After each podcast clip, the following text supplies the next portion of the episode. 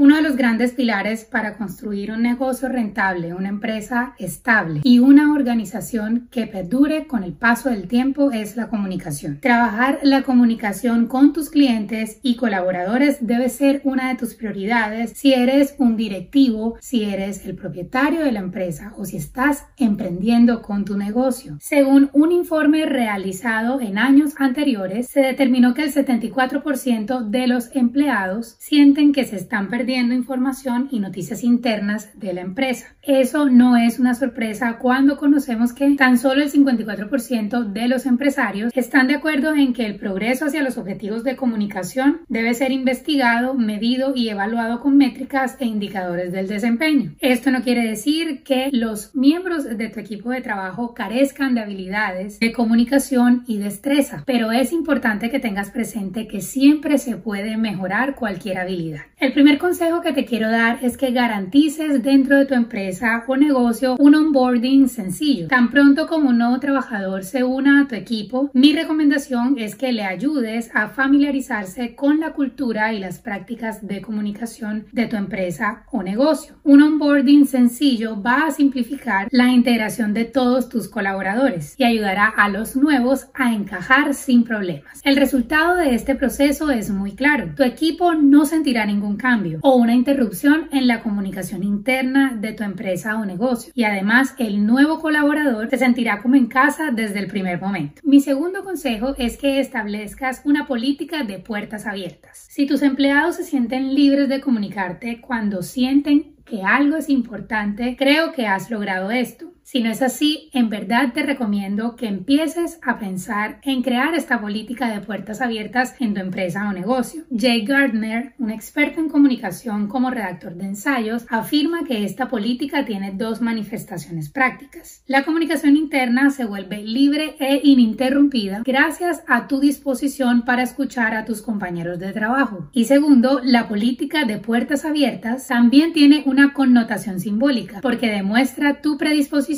para participar cuando sea necesario. Mi tercer consejo es que organices reuniones con regularidad. Esto no quiere decir que estas tienen que ser muy extensas o que tienen que ser en persona. Puedes realizar reuniones cortas, concisas y aprovechar la tecnología de hoy y hacerlas virtuales si no es necesario que estén en persona. Es una realidad que existen directores y managers de negocios que no llegan a conocer a su equipo de trabajo, olvidando que su trabajo principal es ese, organizar reuniones, consultas y sesiones de lluvias de ideas regularmente para dar a todos la oportunidad de ser escuchados y expresar sus opiniones. Mi cuarta recomendación es que definas tu agenda para manejar estas reuniones. Una agenda claramente definida puede acelerar y mejorar significativamente la comunicación en tu empresa o negocio. Así que lo que debes hacer es determinar las tareas más importantes o los temas principales y dejar tiempo suficiente para que cada participante de estas tenga tiempo de expresarse.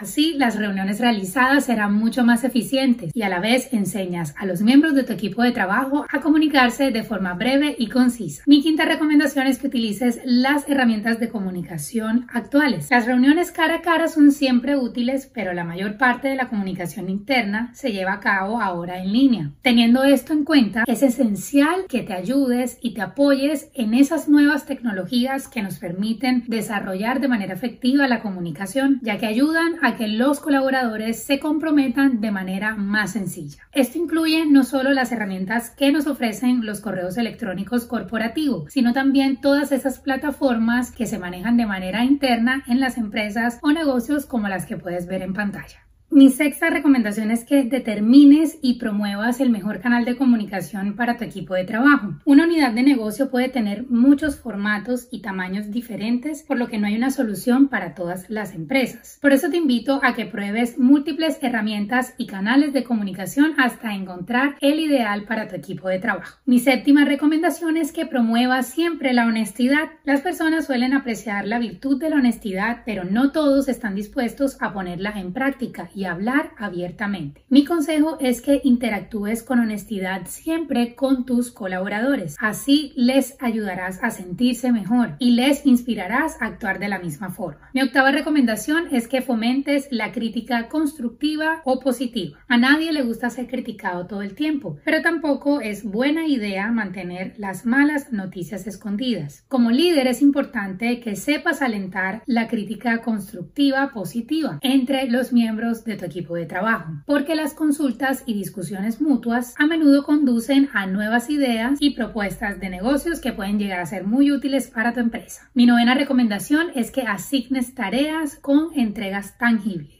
La delegación de tareas representa una fuente frecuente de peleas e incertidumbres entre los profesionales de las organizaciones. Por eso te animo a que asignes tareas con resultados tangibles y claros e indicadores clave de rendimiento. De esta manera, cada miembro de tu equipo sabrá qué hacer y cuándo hacerlo sin necesidad de recibir explicaciones adicionales. Este enfoque no solo te ayudará a aumentar la productividad, sino también a simplificar la comunicación interna. Mi recomendación número 10 es que encuentres tiempo para conocer verdaderamente a tus colaboradores. El trabajo es trabajo, pero a veces hay que dar un paso más y mostrar a tus compañeros que realmente te preocupas por conocerlos. Haz todo lo posible para encontrar tiempo suficiente para conocer realmente a tu equipo y aprender más acerca de su entorno, de sus problemas personales, sus familias, sus planes, pasatiempos, entre otros. Esto hará que la gente se sienta mucho más cómoda y dispuesta a comunicarse abiertamente dentro y fuera de tu empresa. Mi recomendación número 11 es que realices una encuesta. Incluso si piensas que no hay problemas dentro de tu equipo, nada te impide realizar una breve encuesta para asegurarte de que todo está bien. Puedes hacerlo usando herramientas tecnológicas que hoy tenemos a la mano, como las encuestas virtuales, y lanzar rápidamente una encuesta de opinión anónima, por ejemplo, para descubrir realmente lo que tus empleados piensan y sienten acerca de las prácticas de comunicación interna de tu empresa. Mi recomendación número 12 es que hagas seguimiento por escrito. No importa cómo te comuniques con los empleados, siempre debes tratar de resumir todo y hacer un seguimiento por escrito. Primero porque los seguimientos escritos eliminan posibles conceptos erróneos y confusiones. Y segundo porque los empleados se quedarán con un objetivo claro y serán impulsados por los objetivos en el periodo posterior a la comunicación. Y finalmente, pero por supuesto no menos importante, mi recomendación número 13, aprovechar el gran poder de la formación de equipos. Organiza eventos de team building. Esto realmente hace que los empleados sientan ganas de contribuir a la misma meta en tu empresa. Puede ser cualquier cosa, desde senderismo hasta videojuegos. Lo importante es que sea una actividad que todos disfruten. Puede que te guste o no la forma en que tus colaboradores interactúan entre sí, pero una cosa sí es segura y quiero que la tengas muy en claro y que la recuerdes, por favor no la olvides. Hay muchas maneras de mejorar la comunicación en tu organización, empresa o negocio. Sé que si has visto este video hasta este punto es porque quieres hacer de esto una realidad y para ello nos encontramos los profesionales de comunicación. Si estás empezando, si eres un negocio pequeño o un emprendimiento, entiendo totalmente que no puedas hacerlo aún y por eso quiero compartirte un link donde vas a encontrar una plantilla que te va a ayudar a llevar a cabo un plan de comunicación interna en tu empresa o negocio. Esta plantilla que creé en Canva te ayudará a lograrlo por ti mismo si no cuentas con un personal de ayuda como apoyo. Además, te voy a dejar allí un link que te permitirá utilizar por 30 días gratis la versión Pro de Canva para trabajar todo lo que necesites en cuanto a diseño y planeación en tu empresa o negocio. Y si te gustaría contar conmigo para trabajar la comunicación de tu empresa, de tu negocio o tu organización o para asesorar al equipo de comunicación que ya tienes contratado no dudes en contactarme a través de mis redes sociales, del correo electrónico que encuentras en la caja de información o a través de los comentarios. Espero que no solamente te haya gustado, sino que sea de mucha ayuda para ti y que decidas poner en práctica estas 13 recomendaciones que sé que si lo haces vas a ver muy pronto sus resultados. Y te invito a que si así pasa, por favor me cuentes en el momento en que se dé, no importa si es pronto, si es a mediano o a largo plazo, que me cuentes en los comentarios cuando esto suceda. Espero que haya sido de mucha ayuda para ti y que la comunicación no solo se convierta en un pilar muy importante en tu organización, en tu empresa o negocio, sino que sea uno muy estable. Esto ha sido todo por hoy amigos, nos vemos muy pronto en un nuevo episodio aquí en En Contexto con Bárbara.